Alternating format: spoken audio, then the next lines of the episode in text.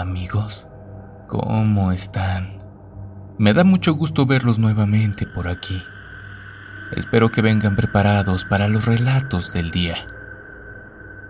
Nos gustaría saber cómo están, cómo les va y cómo se sienten. Puedes dejarnos tu comentario en la parte de abajo.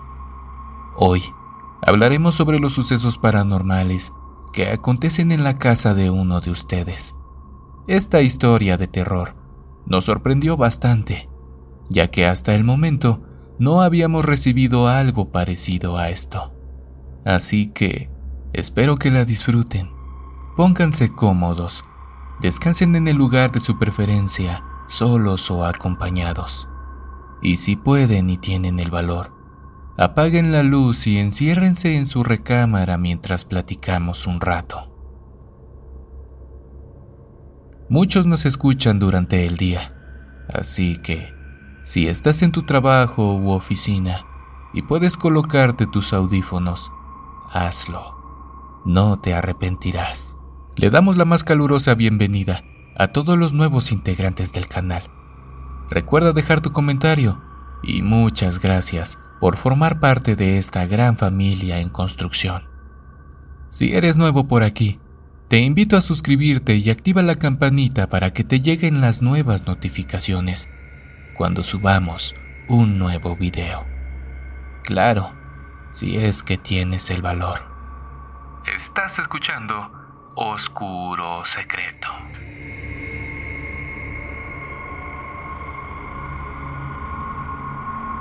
¿Están listos para esto?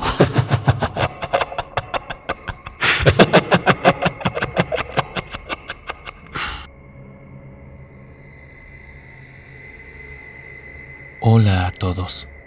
Mi nombre es Alicia Montoya. Por cuestiones del destino, me encontré con un video de ustedes algo perturbador en TikTok. No pensé que tuviéramos la oportunidad de compartir con más personas las historias que lamentablemente vivimos, los que en verdad sí somos atormentados por cuestiones paranormales. Todo comenzó hace ya varios años justo cuando la madre de mi esposo lamentablemente murió. Las cosas más fuertes han pasado desde el 2017 y no encuentro hasta el momento algún tipo de remedio que nos pueda ayudar a mi esposo y a mí. Conocí a mi esposo algunos años después de terminar mi licenciatura, cuando me desempeñaba como psicóloga en el Sistema Nacional para Desarrollo Integral de la Familia. Comúnmente conocido como DIF. Tuvimos a mi gusto el mejor noviazgo que jamás haya conocido. Duramos alrededor de seis años en esta relación cuando juntos decidimos tomar la decisión de casarnos. He aquí cuando todo comenzó a ir un poco mal en el aspecto energético. Ya en varias ocasiones había tenido la oportunidad de conocer a gran parte de la familia, Acudíamos a reuniones, bodas, fiestas de cumpleaños y diversas festividades donde nos la pasábamos muy bien. Él siempre ha sido todo un caballero conmigo. Es romántico, alegre, entusiasta y jamás pierde la fe en todo aquello que hace. Él es ingeniero civil. Siempre está de viaje y muchos de los sucesos paranormales que les contaré a continuación me han pasado cuando estoy sola en casa. Es una casa a las orillas del Estado de México, rodeada de campos, enormes árboles y mucha vegetación. Lamentablemente no tengo vecinos que me puedan auxiliar en esos casos cuando las cosas se salen de control. Mi única compañía es la señora Lupita y Máximo, un Rottweiler. Lupita es la que se encarga de ayudarme con las labores del hogar y una cosa que sí les tengo que decir es que no sé qué haría si la señora Lupita me dejara sola en casa. Mi temor aumenta cuando ella, por cuestiones familiares, tiene que salir de aquí y me deja completamente sola con Máximo. Es un perro muy protector, pero déjenme contarles que aún así, en esas situaciones donde las cosas salen disparadas sin ningún motivo, cuando las sombras que habitan aquí pasean por las madrugadas a lo largo de toda la casa, él también siente algo de temor. ya que viene a mi recámara para dormirse, siempre vigilando la puerta de madera. Retomando el inicio, algunas semanas antes de que tomáramos la decisión de casarnos, Víctor, ahora mi esposo, me platicó algunas cosas algo oscuras de su familia, haciendo alusión a su canal, algunos oscuros secretos, que la verdad me tenían sin pendiente por lo que había estudiado en la escuela. Siento que embonaba perfecto con la tesis que realicé. Hice una investigación sobre las cuestiones metafísicas y físicas que modifican el pensamiento humano. En pocas palabras, el por qué el ser humano atribuye a cuestiones como la brujería, fantasmas, posesiones y miles de cosas lo que no pueden explicar. Déjenme les digo que la investigación que realicé me dejó con un sabor de boca bastante incierto, ya que muchos de los casos presentados en mi tesis son verdad. Algunos son casos donde los medicamentos que proporcionan los psiquiatras logran combatir algunas alteraciones en el cerebro de las personas, pero en otros casos, la ciencia aún no encuentra explicación alguna. Frecuentemente recuerdo a Abigail, una muchacha de 28 años. Fue el caso más aterrador de toda mi vida. Y lo último que me dijo antes de morir es lo que no me deja dormir. Tenía ya varios meses estudiando el comportamiento de Abigail. Ella sufría diversas manifestaciones parapsicólogas como la posesión demoníaca.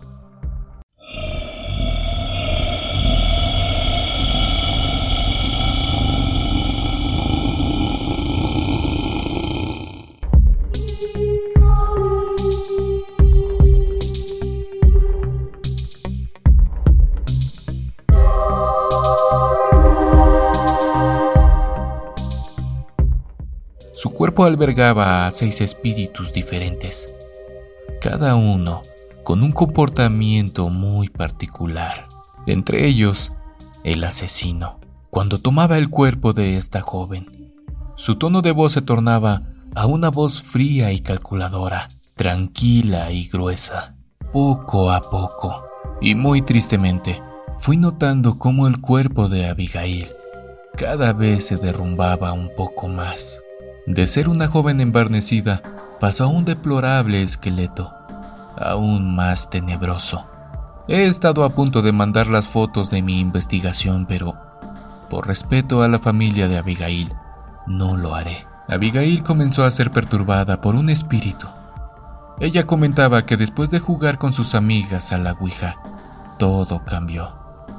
En sus momentos de lucidez platicaba que nunca se imaginó las consecuencias que traería jugar ese juego, y menos que terminaría en un hospital psiquiátrico.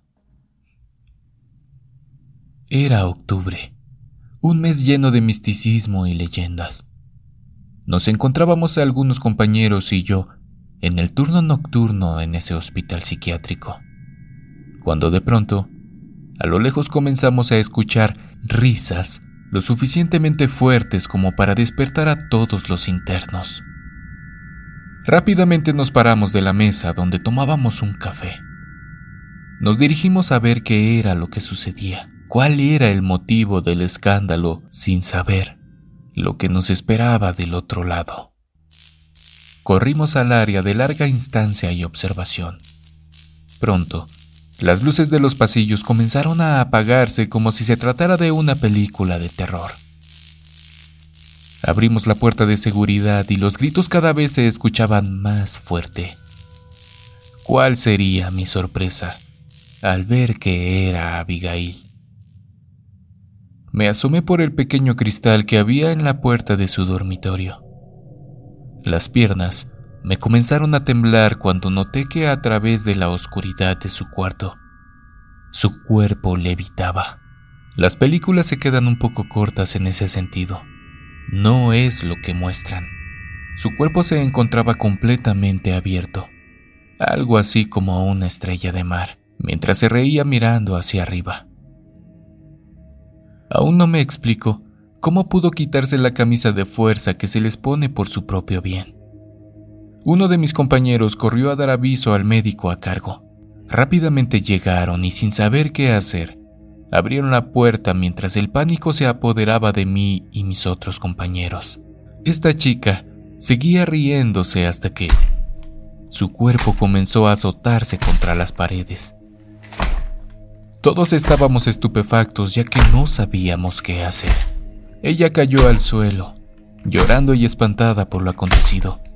Preguntaba qué era lo que había pasado. Rápidamente los chicos la sentaron mientras trataban de tranquilizarla.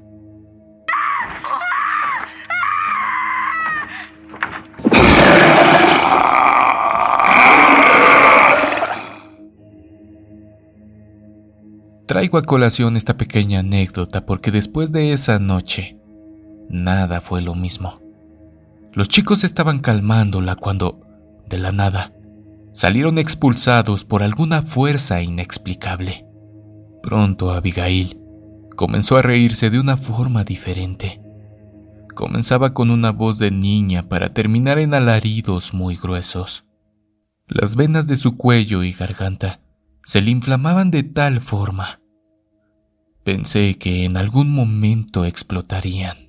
Durante el trance en el que se encontraba, me miró fijamente torciendo su cabeza. Ella me dijo, ¿quién eres tú? A lo que respondí, soy Alicia, la chica que viene a platicar de vez en cuando contigo. ¿Recuerdas? Estoy haciendo un análisis para mi tesis de la universidad. Su rostro rápidamente cambió. No sé si fue su gestión o algo así porque vi claramente cómo la cavidad de sus ojos se tornaba oscura mientras ella se acercaba a mí. Los enfermeros trataron de dirigirla nuevamente a su cubículo, pero fue imposible. No sé de dónde sacaba tanta fuerza, ya que la misma enfermedad tenía su cuerpo en un estado tan deplorable. Mi cuerpo no respondía. Traté de moverme mientras ella venía hacia mí, pero fue imposible. Justo cuando la tenía enfrente me miró y me dijo, yo soy él. Cambió su voz y me dijo, él dice que cuando termine conmigo, tú serás la siguiente.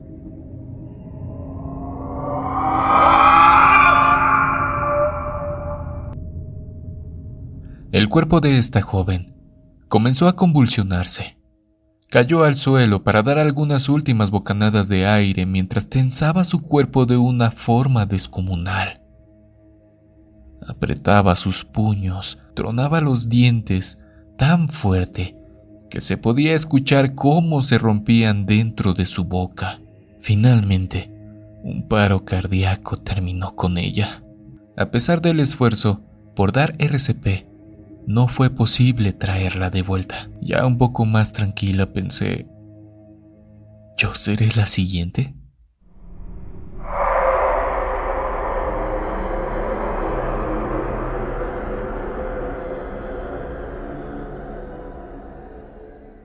¿Cómo es esto posible?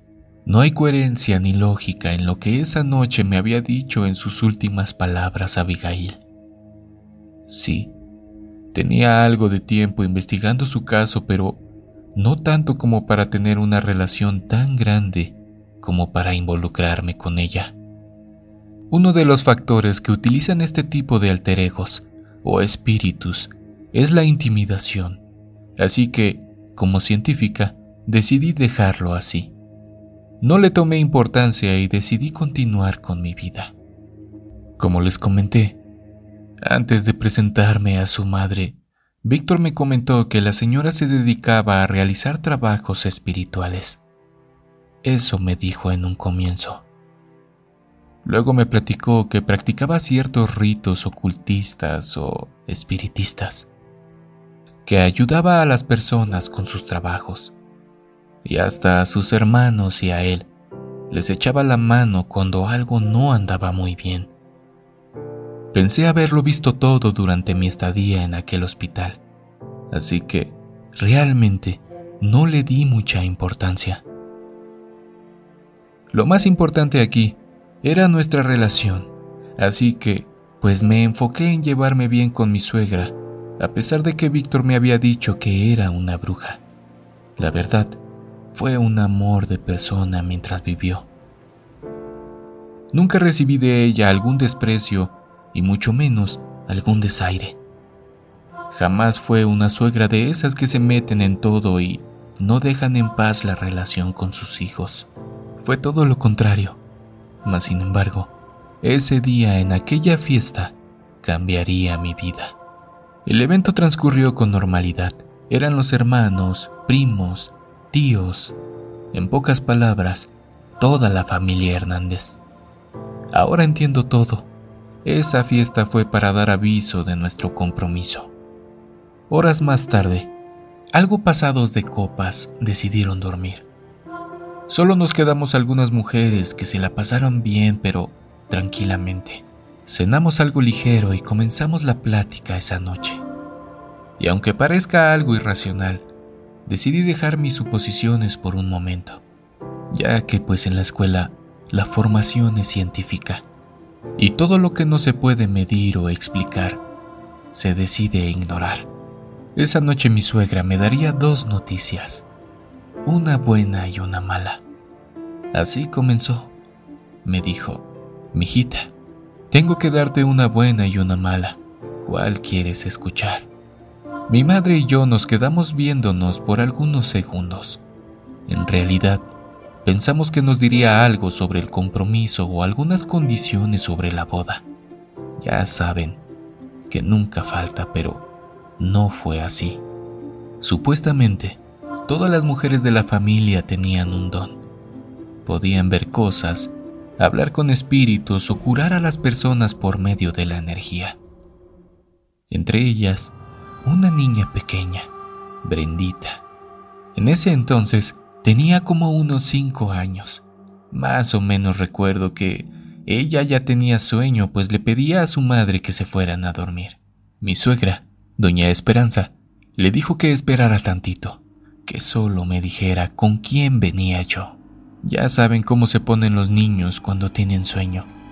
Así que, de mala gana, me dijo, ya le dije a mi abuelita que vienes con un señor de bigote y otro con una lengua muy larga.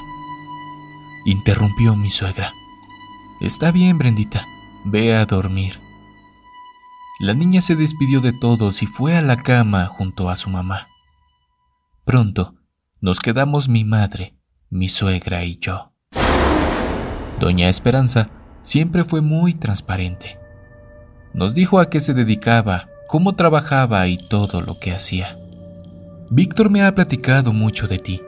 La verdad, estoy muy contenta de que mi hijo se case con una gran mujer como tú. Y no es que me esté autoalabando, sino que fue lo que ella dijo. Pues bien, ahora dime tú, me dijo mi ex suegra. Y digo ex porque lamentablemente con esto de la pandemia partió. Pero eso es otra historia. Yo respondí, pues dígame la buena. Solo me dijo una palabra. Corazoncito. ¿Se te hace conocida o tiene algún significado esa palabra para ti? Rápidamente mis ojos se llenaron de lágrimas, pues esa palabra siempre me la decía mi padre. Hasta el momento no había manera de que doña Esperanza lo supiera de algún modo. En ningún momento había platicado sobre el tema con Víctor. Doña Esperanza pronto dijo, Aquí la tienes. Di lo que quieres decirle. Alicia, tu papá quiere decirte que te quiere, que siempre estará contigo para cuidarte de lo que te acecha. Dice que su trabajo aún no termina y que aunque Él ya no está físicamente, siempre velará por ustedes. Mientras sosteníamos una plática bastante interesante, observé cómo mi suegra en ocasiones miraba a mi otro costado. Fruncía el ceño como si tratase de descifrar algo. Pronto me dijo, ya sabes las intenciones que tiene tu padre contigo, pero hay algo más. Es hora de contarte lo malo. Hay algo que quiere tomar tu vida, un ser de oscuridad. De pronto, mi suegra gritó, ¡Que no! no te la vas a llevar. Este ser te ha venido persiguiendo desde hace ya algún tiempo, y gracias a la protección de tu padre, no ha logrado su cometido. ¿Cuál es tu nombre? Preguntó mi suegra en un tono bastante duro y fuerte. Mi suegra siempre se refirió a esa entidad como él. Pronto, vinieron a mi mente los recuerdos de aquella noche en el hospital psiquiátrico. Lo que había en Abigail seguía persiguiéndome sin darme cuenta.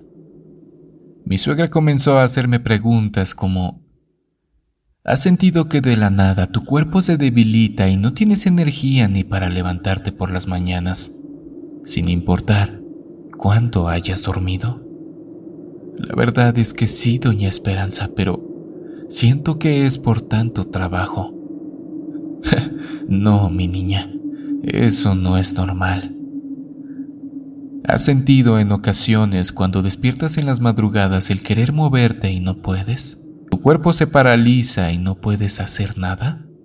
Sí, pero por lo que sé es la parálisis del sueño, así que no me angustio. Solo espero un momento y todo regresa a la normalidad.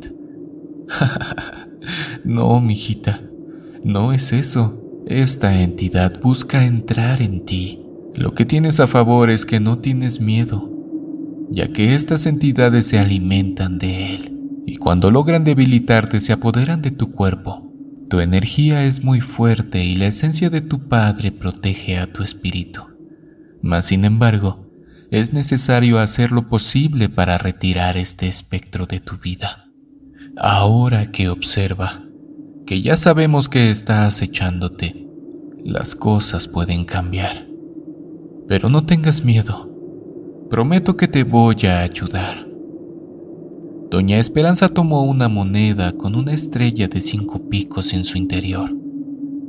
Me dijo que la conservara, que me protegería por el momento. Le agradecí por todo lo que me había comentado sobre mi padre, y la verdad, un poco intranquila por la noticia mala. Me fui a dormir con mi mamá. Nos acompañaron a nuestra recámara y tratamos de descansar, aunque, siendo sincera, ¿quién descansaría esa noche sabiendo que algo que no tiene explicación me está siguiendo? Y sobre todo, con las intenciones que tenía este ser de oscuridad para mí. Lo conversé con mi madre hasta quedarnos dormidas. Las dos, un poco escépticas, ya que también mi madre dudaba tanto como yo. Lo que sí nos desencajaba era todo lo que nos dijo de mi padre. Todo concordaba con su forma de ser, la descripción que nos dio de su aspecto y demás cosas que sí, sí eran ciertas. Entonces, lo de aquel ser oscuro también. Tomé la moneda que me dio y la guardé entre mis cosas. Esperando que nada más sucediera, regresamos a casa por la noche del día siguiente.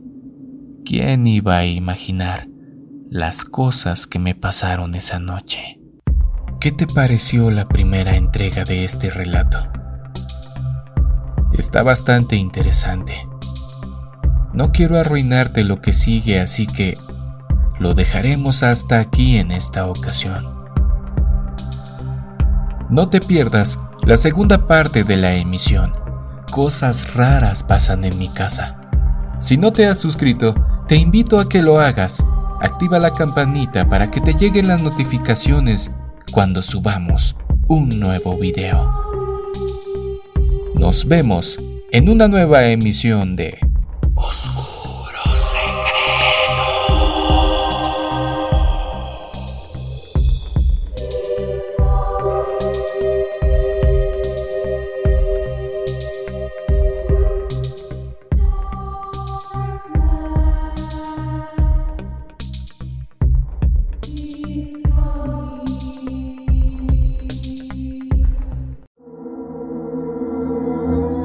¿Quieres escuchar las historias de terror que más te gustan sin cortes comerciales? Puedes convertirte ahora en miembro de ACAST.